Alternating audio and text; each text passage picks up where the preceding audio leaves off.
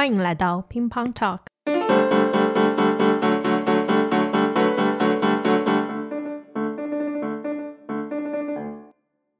大家好，欢迎收听乒乓 Talk，我是慧。在这里，我们与个体对话，用具体经验呈现在德国的跨文化日常。当我和很多同学聊起决定来德国读书的契机，呃，热爱足球，喜欢德国的球队，这是我经常会听到的答案。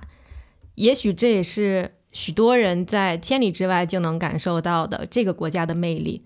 在这一期的乒乓 Talk 中，和我分享观点和经历的 Ethan，热爱足球，并且以拜仁慕尼黑足球俱乐部，也就是 FC Bayern München e.V.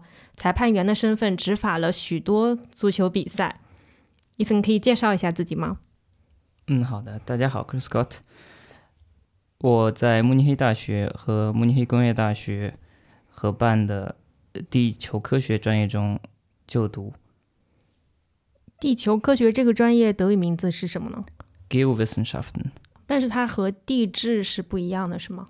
地质是我们四个 Vertiefung 中的一个，其他还有比如说矿物学、地球物理和古生物学。古生物学也算是地球科学里面的。研究化石可以帮助判断地层的年龄。哇，好有意思！等一下再展开聊这个，要不然来不及说足球的事儿了。好，刚才我们提到 Ethan 是足球裁判员，那么你最近一次做足球裁判执法是哪场比赛啊？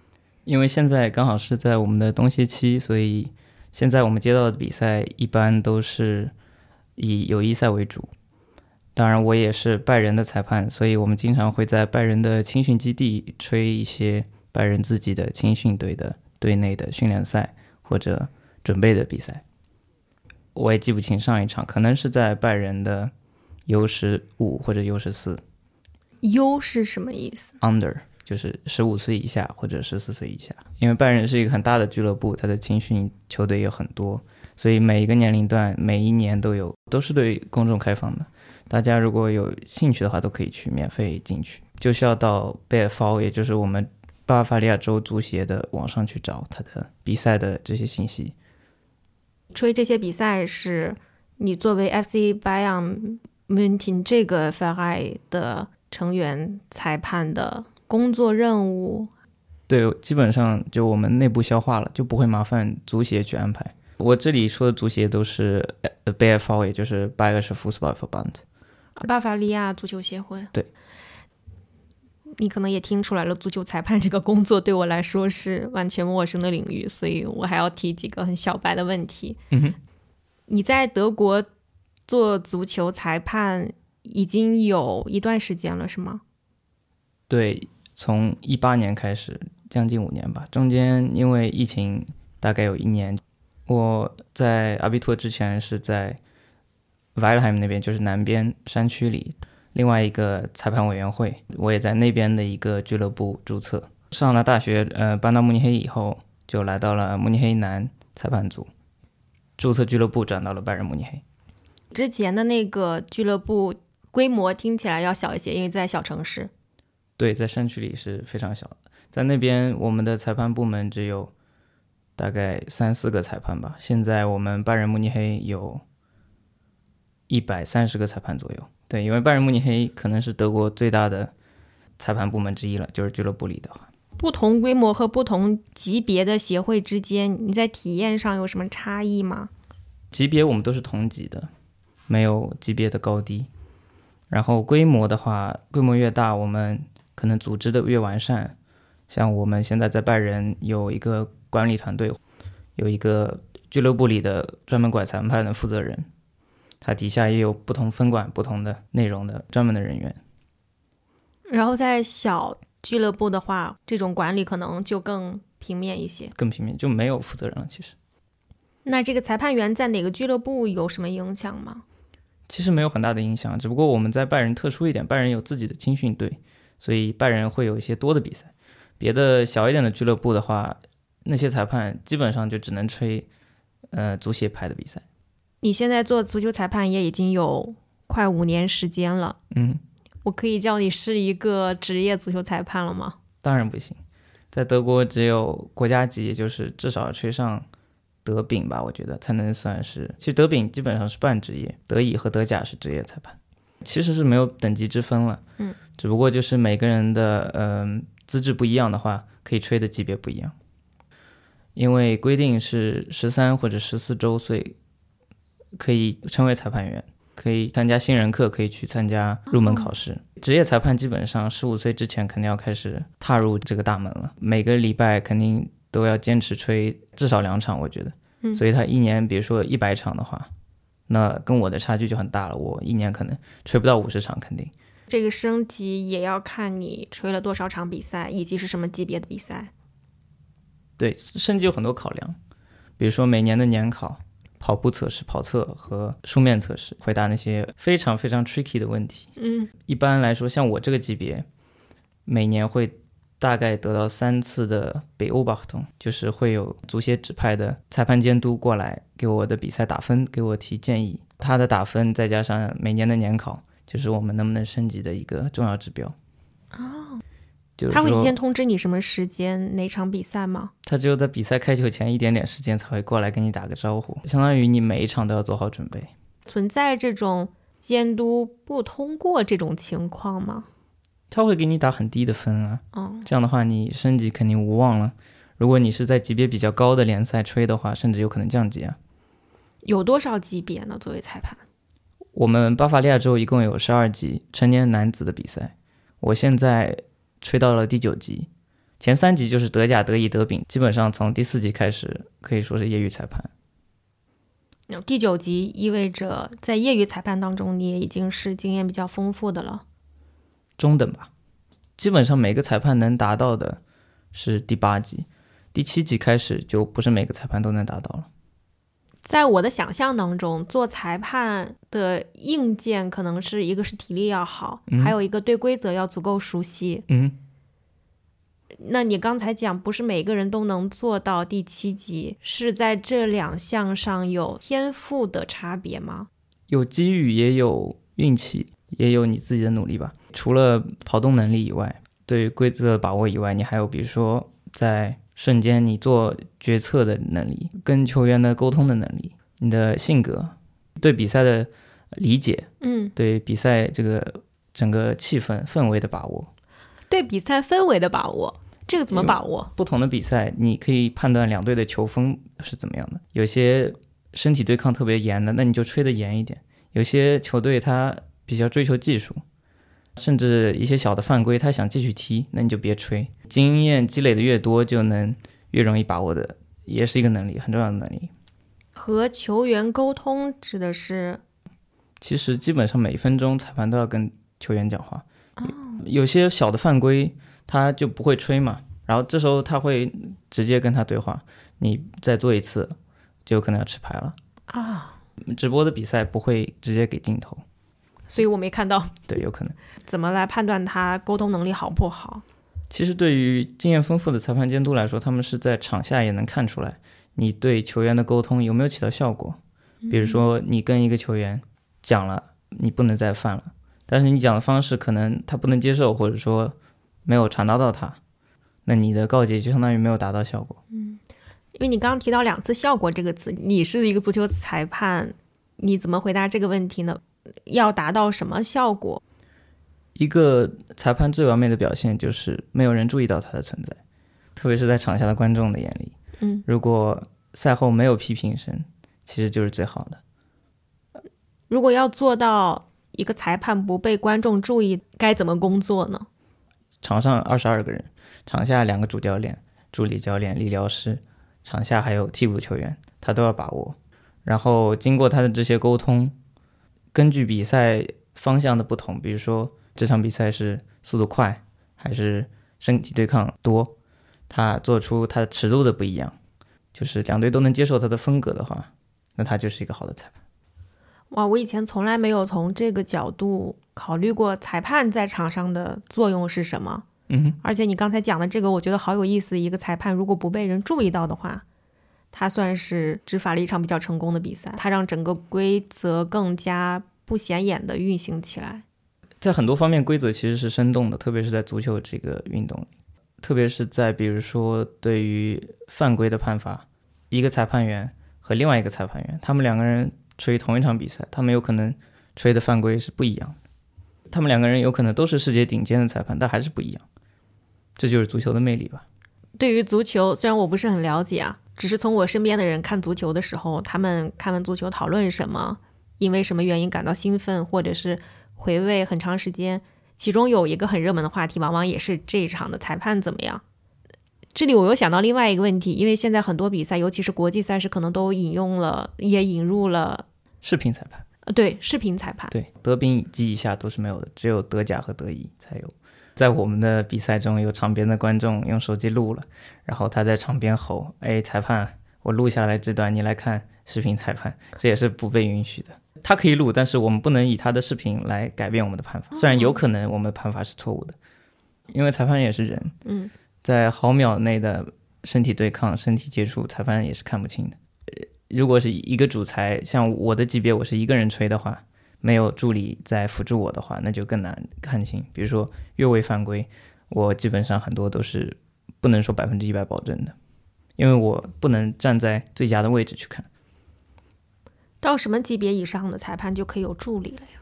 比我高两级，第七级开始，在我们州的话，嗯，啊，每个州的规则也不一样，每个州的级别数不一样。别的州不如我们州那么发达的话，他们没有十二级联赛。比如说像近去年的世界杯上，嗯，更是把视频裁判增加到了五个人，有一个视频裁判，嗯，助理视频裁判，越位助理视频裁判，助理视频助理裁判哇，和辅助视频助理裁判。场上有一个主裁判，两个助理裁判，一个第四官员，一个替候补助理裁判员，加起来有将近十个人，十个人，十人裁判组。这个是世界杯，但是在比如说德甲或者欧冠就没有那么大的规模，但视频裁判室里至少也是有三个裁判一般。你可以成为视频裁判吗？是不是又有一个特别其他的培训领域？视频裁判和场上裁判的资质是一样的，他们也都是国际级。呃，话说回来，你现在在拜仁慕尼黑足球俱乐部，就是对于我这样的门外汉来说，拜仁慕尼黑都是非常耳熟能详的足球俱乐部。我也想打听一下，你成为这里的足球裁判，在裁判界是不是也算一个不错的职业发展平台？我觉得是的。首先，我们在拜仁可以接到拜仁内部的青训球队的比赛，他们踢的足球和我们在足协接到的外面的业余球队，他们踢的足球完全是不一样的。他们的友谊赛更重视技术，也就是他们在技战术上面、水平上面，在跟足协那些比赛是没有办法比的。所以我们在那里能看到更优美的足球，可以这么说。更优美的足球，在那边我们出牌也会更少，因为他们不会有特别大的犯规。好的足球运动员是不是也应该知道如何避免犯规？避免犯规不是运动员的目的，运动员的目的是在合理的方式犯规。故意伤害对方那是一定要受到严厉的惩罚。但是比如说你战术犯规一下，可以说合理运动运用规则吧。就是你平时也会踢足球，据我所知。对，但是我没有去俱乐部系统性的训练过。自己踢过足球，对于裁判来说是一个帮助。嗯，你可以更容易理解球员。所以你现在有一个相对还不错的平台，那你有没有想过要以后往职业足球裁判这个方向发展呢？以前刚入门的时候有想过，但是后来了解的越多，就感觉差距还是很大。因为毕竟我开始的比较晚了，我十八岁、十七岁才开始的话，以前吹的比赛也没有很多。对于国家级来说，我肯定是太晚了。德国足协他们有一个针对国家级裁判有一个年龄限制，你在几岁之前要吹到哪一级？因为现在的趋势就是选更年轻的，在更高级的，呃，比如说德甲的平台上可以吹很多年，这样他有可能升到国际级会有更多的经验。你来德国读书之前就已经对足球很感兴趣，做足球裁判也是在国内的时候就已经想尝试的领域。嗯哼，对的，我在国内就有开始看球，然后当时最喜欢的国家队也是德国队，最喜欢的不出我所料，俱乐部也是我现在的拜仁慕尼黑。哇，你有点圆梦的感觉吗？我来德国很重要的一个原因也是拜仁慕尼黑，再加上我在国内高中的时候，就作为边裁吹法国校内的比赛，国内的基层的足协办新人课比较少，不如德国这边那么缺裁判吧。我觉得在德国这边就很容易成为裁判啊，是吗？因为很缺人，对他们很缺人，只要语言上和你身体上没有什么问题的话，其实成为裁判基本上门槛不是很高。他对语言的入门要求是什么？你能跟球员正常沟通，你能听得懂球员在跟你说什么，你能听得懂球员的脏话。脏话是很重要的一个部分。对啊，你如果听不懂脏话，你就不能出牌了呀。有时候他们骂人的话，或者说说一些种族歧视的用词的话，你就不能辨别。我知道很多人在学另外一门语言的时候，都会先从脏话开始，嗯哼，或者甚至这门语言我其实不会讲，但是我也知道这门语言里的几个脏话。看来有一些职业确实需要这个知识作为基础背景。对的，我一开始刚成为裁判的时候，甚至有去搜过一些脏话的合集，但是后来我也没有看下去了，因为有点多，太脏了，是不是？我后来还是更倾向于从他的表情上来判断他说的是不是脏话。然后你你有遇到很多这种情况吗？需要因为语言攻击出牌？我觉得慕尼黑地区还是总体来说还可以，我有碰到过几次吧，因为足球是一个。充满着情绪的运动，然后在很短的时间内，裁判没有做到他认为的合理的判罚，那他当然有诉求。他一般赛后也会来跟你说一下道歉，或者是怎么样。比如说赛前我们也会做一些工作，在足协的网站上可以看到每一支球队他在整个联赛中，不光是他比赛的积分排名，也可以看到他公平竞赛的积分，也就是他他得了多少牌。大概判断哦，这个球队它是一个比较干净的球队，这个球队它是个比较脏的球队。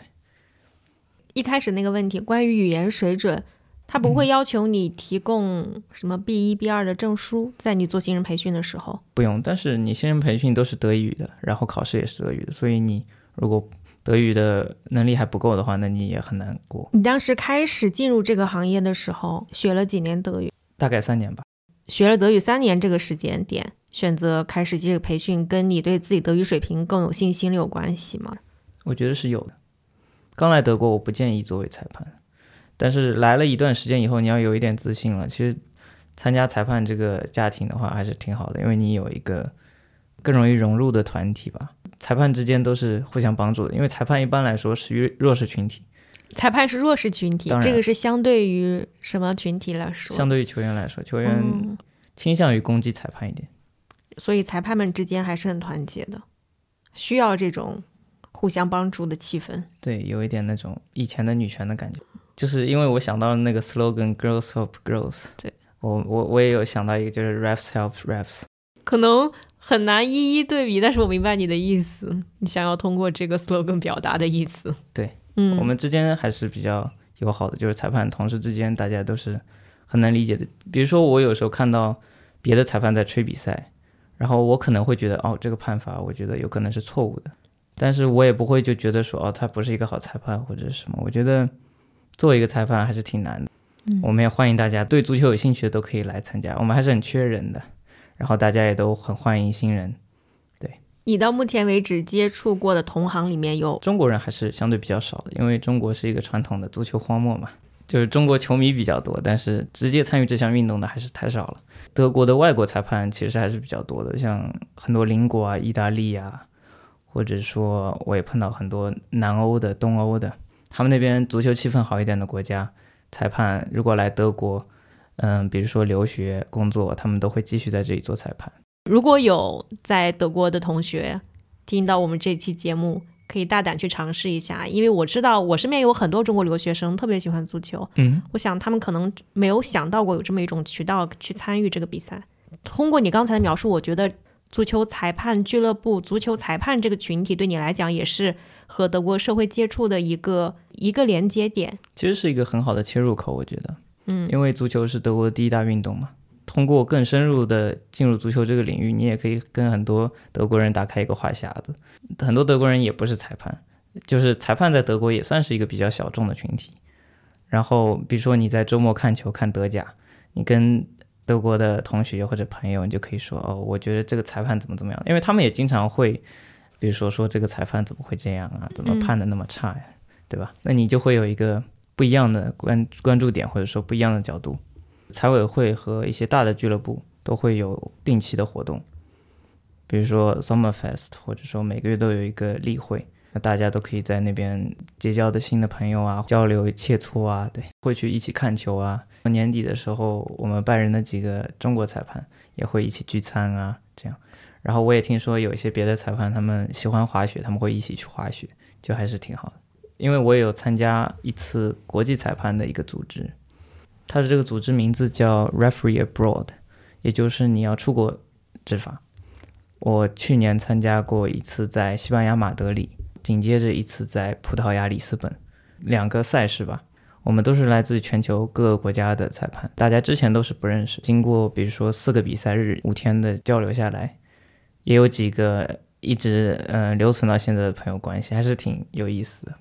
伊森对足球裁判这重身份非常了解，非常认真。嗯哼，刚才我们也提到的你的另外一个重要生活组成部分就是上大学。我们来聊一聊学习。嗯哼，嗯，我有一个不是很友好的问题，你是更喜欢你的专业，还是更喜欢做裁判？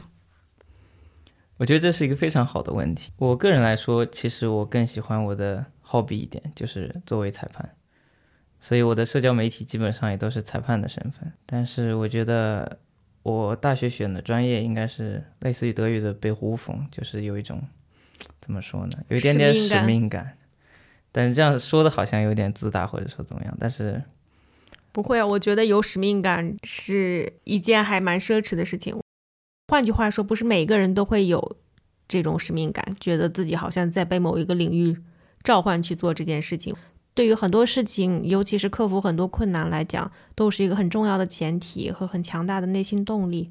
其实，作为裁判虽然是一个 hobby，但也需要使命感。做做好事情都需要使命感吧？那你更喜欢做裁判，有没有可能是因为它是一个兴趣爱好？有可能，因为它相比嗯我现在的专业来说，我掌握的更好吧。作为一个学地质的地质人的话，我可能还有一段路要走，所以我现在还没有，可能说我跟职业生活还是有点距离。还是在大学的象牙塔里面的感觉，因为伊森是在德国高中毕业的。嗯哼，我知道你当时阿比托就相当于德国的高考，成绩还不错，也有很多其他的可选项。你是如何感受到你在这个领域有被强烈的召唤这种使命感？其实我在中学阶段最喜欢的是地理，但是地理和地质是有很大的区别的。地理基本上是土壤层及以上的。地质的话，从狭义的地质来说，就是土壤层以下的地层。我觉得地球科学会学得更深，挖得更深一点，对整个地球感兴趣。我觉得，因为不管是地球还是以后人类文明到了哪个宜居的星球，都是要研究地理或者地质这门课的，也就是地学吧。我们统一的来说，嗯，这个是我们赖以生存最基本的东西。自然科学基本上都是可以说自然存在的，不是人为的。可能说合成的东西。那可能它的技术是会有变化的，但是地球它不会变，或者说它的变是有规律的。在国内的时候，我小的时候就有接触一些自然纪录片，这可能是我最开始的启蒙。嗯，然后我在初中和高中阶段都遇到了挺不错的地理老师，他们也激发了我对这门课的兴趣，因为地质在中学是没有的，只有地理嘛。所以之后我也就想往这个方向走。德国的中学让更坚定了我这个想法。你选择来。慕尼黑就读两个大学之间的这个合作项目，你现在在这个专业学习也已经有了一年半时间。嗯哼，现在你的体验符合你当时感受到的这种召唤吗？我觉得大致是符合的，就是在第一年前两个学期，基本上是自然科学所有的学基本的学科都要学，对自然科学的呃一个初步了解。嗯，然后从我们这个第三学期，也就是第二学年开始的话，会往更深的。地质方向走了，呃，唯一的跟我之前预期的不同，可能是我以前预期的是我们很多出考察的机会，但是我以前不知道考察完要写报告，每一次考察，哪哪怕是一天的考察，也需要写很长的报告，就有点像是在写论文，也就是说，我们最后要交很多篇论文。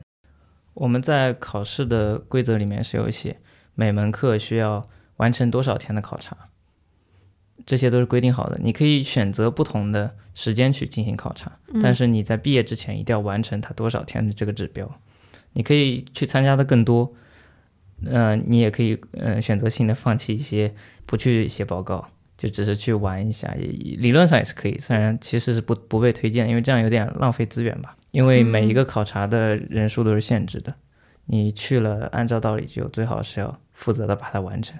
嗯，一篇报告的篇幅会取决于这一次考察的时间长短吗？对，天数包括教授他自己的要求，一天的报告，我觉得纯文字可能是四到五页吧。因为你在德国读高中嘛，嗯你也是用德语完成了阿比托考试，你现在在用德语写偏学术类的这些文章，或者是你平时写一些其他的简单的随笔的时候，你还会觉得有语言上表达上的困难吗？比以前在中学的时候要更顺畅一点，但是有的时候可能还是要在语法上小小纠结一下。在我们专业，其实写报告最更多的是对于专业词汇的表达，也有可能，呃我觉得大多数大学专业都是这样吧，更多的不是日常语言的能力上的区别，还是这对德国人来说也是一样的，专业词汇每个人都要学。我花了很长时间才适应用德语思考，虽然也不是那么自然而然哈。用中文思考对我来讲始终是最简单、最快捷，并且我觉得能最直观表达我的感受的。嗯哼。但这个我用哪个语言思考，一个是取决于我那天生活的环境是哪个语言，嗯，另外一个我也可以自己强行控制一下。那比方说，我接下来想要练习一下这篇文章，我要用德语写，我就用德语考虑它的架构，因为你用德语完成的考试和内学习比我要多很多。我很好奇你现在的状态。这个问题我没有想过，那你写论文的时候，比方说你会直接用德语开始写？那肯定，嗯，那肯定是直接用德语，不用翻译，不用脑子里过一遍中文再学，嗯因为我们学的大多数的词汇，我甚至不知道它的中文是什么。比如说我们学的那些矿物的名字，我可能就知道最常见的几个吧，可能什么花岗岩啊、呃大理岩啊这些我可能知道，但是很多更深一点的我都不知道它中文名对应的是什么。对于这些词来说，德语是你的第一语言，因为你看到它，第一次认识它就是用德语记住了它的名字。对，这跟我们之前讨论的裁判也是一样，专业词汇都是德国学的话，你就需要单独去查它的中文是什么，你有可能。作为一个地质人，伊森可不可以讲几个你认为很独特、非常值得去徒步远足的地方？最好离我们不要太远哈，这样很多听众也许听了这期节目，可以马上计划说走就走。对，我就推荐两个我们州内的目的地，这些是跟地质紧密相关的。一个呢是在慕尼黑的周边，叫 Klettergarten b a y e r b r u n 从慕尼黑坐 S 七就可以到达。b a y e r b r u n 这个地方呢，也是我们慕尼黑所有地质人的第一个考察的地方，这是一个传统项目，对因为它离得近嘛，那边是一个很短的距离，就是下来 S 棒站可能走几分钟就到了。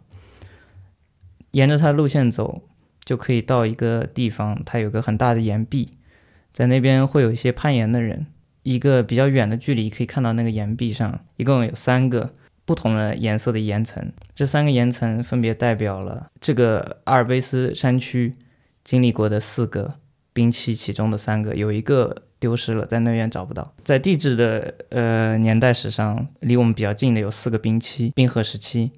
然后在那边能分非常明显的看到三个，可以说比较壮观的一个，因为离慕尼黑也比较近，徒步很容易就可以走到。在我们州一共有一百个受保护的地质景观，它也是其中一个。有一本书大家可以去搜一下，我们州的一百个 geotop，到那边的难度很低，所以大家可以周末的时候都可以去。嗯，好的。它也在以萨河的河边，啊，它的形成就是以萨河，因为以前是一个冰川的河谷，它两边都是山嘛，中间是一个河谷，它以前就是冰川从从阿尔卑斯一路北上到这里，慕尼黑差不多就是阿尔卑斯冰川的终点。啊，你是说慕尼黑这个城市所在的位置差不多，再往北的话就不属于，再往北就那些就没有这样的河谷的景观了。嗯第二个离慕尼黑稍微有点远，但也是在我们州内，它叫 Nördlinger Ries，它是一个形成于一千四百六十万年前的陨石坑。这个陨石坑呢是当时一个直径大概二十到二十四公里的陨石砸下来的，然后它的整个陨石坑的面积有三百四十八平方公里，是一个非常巨大，它可以说是地质历史上全世界保留最完好的陨石坑之一。那会不会你已经在走到那个坑里了，但是意识不到自己在范围内啊？以前的人们就没有意识到。但是你在地图上看的话，它的周围一圈是一圈的山，中间是一个盆地，然后它是在纽伦堡、斯图加特和慕尼黑这三个城市中间。这三个城市画一个三角形的话，它是包在里面。在地质上可以说是在 Schwäbisch 和 Frankish Alb 中间。它形成的时候是第三纪，这是老的一个地质呃词汇，现在叫晚第三纪或者新晋纪的中心式。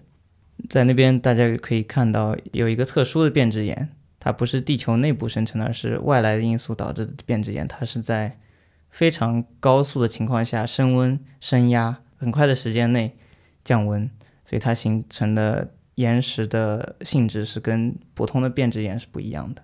对，那边有一个地质博物馆。还是非常值得推荐的。不管你是在讲做足球裁判这件事情，还是在讲你的学业，或者是在推荐这附近值得去看看的周边地区的时候，我注意到你一直都在用“我们州”这个词。你对巴伐利亚是很有归属感，是吗？不能说归属感吧，我也不属于那种巴伐利亚有一种什么或或者有些追求独立的激进分子那样的感觉。但我觉得巴伐利亚州至少在。我们地质学角度来看，是一个很美的地方。足球这个领域也是一个非常发达的地方，包括它的经济啊，别的一些文化角度也都是德国数一数二的州吧。就是因为这些具体的连接，你因为足球裁判，所以和这里的足球俱乐部这个群体之间的连接，因为学地质可能对这里的地质地貌更了解，嗯也更感兴趣。这样具体的原因，所以让你对这个地方更熟悉。会产生一种在我的地方，或者是在我很熟悉、感到很舒适的地方生活。对，因为我来德国以后也一直在我们州，就巴伐利亚州内。因为对于我自己来讲，哈。这也是我经常会考虑的一个问题，也不只是关于归属感吧。我到底在哪里感觉最舒服呢？所以我听到你这么自然流露出你对你在这里很惬意的感觉，你在讲起你熟悉的这些事情、你熟悉的这些地方和人的时候，很自在、很从容的感觉。尽管这是在国外吧，所以我才会想到要问这个问题。还有一个可能，我经常说我们州，是因为我经常跟别的地方的认识的中国朋友。大家一起切磋，互相这个地方有什么好的地方，所以我就经常夸我们州。所以就是都是中国同学，但是在德国的不同州生活。对，嗯，大家也会比较我们生活的地方之间有什么差异。嗯，对。嗯，所以最后一个问题，你下一次执法比赛是什么时候呢？如果有感兴趣的听众，也许可以去现场。不仅可以看球，也可以看看你吹比赛的风采。我不知道这一期播客什么时候上传，但是大家如果想知道之后的我执法的比赛的话，也可以关注我个人的微信视频号，ID 叫 DEREF，会定期不定期的经常更新一下。你现在吹比赛的频率大概是多？如果不算冬歇期的话，每周一到两场。从哪里可以看到你要吹哪些比赛？在 BFO，也就是巴伐利亚州足协的网站上，它会标注出来裁判员是谁，是吗？会。如果播出之后有听众朋友感兴趣，想去现场看看伊森是如何做足球裁判的话，可以在 BFO Bayerische Fußballverband 官网上找到执法的日历。理论上来说，直接 Google 也可以。嗯，如果有兴趣的话，可以去现场认识一下。欢迎大家，非常感谢 Ethan 和我们分享你的观点和经历，同时也非常欣赏你对你热爱领域的探索热情，以及你对身边世界的积极了解和参与，这一点让我印象非常深刻。如果有机会的话，欢迎你再来乒乓 Talk 做客。谢谢，谢谢邀请我，大家再见，再见。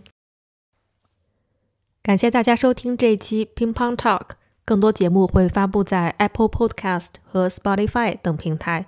制作完成后，我们会将德语单集的翻译发布在巴伐利亚对华高教中心官方网站上，网址是 bychina 点 de。如果你有感兴趣的主题、想要分享的跨文化故事，或者想在我们节目里听到的嘉宾，欢迎大家通过邮箱 podcast at bychina 点 de 联系我们。祝大家生活愉快！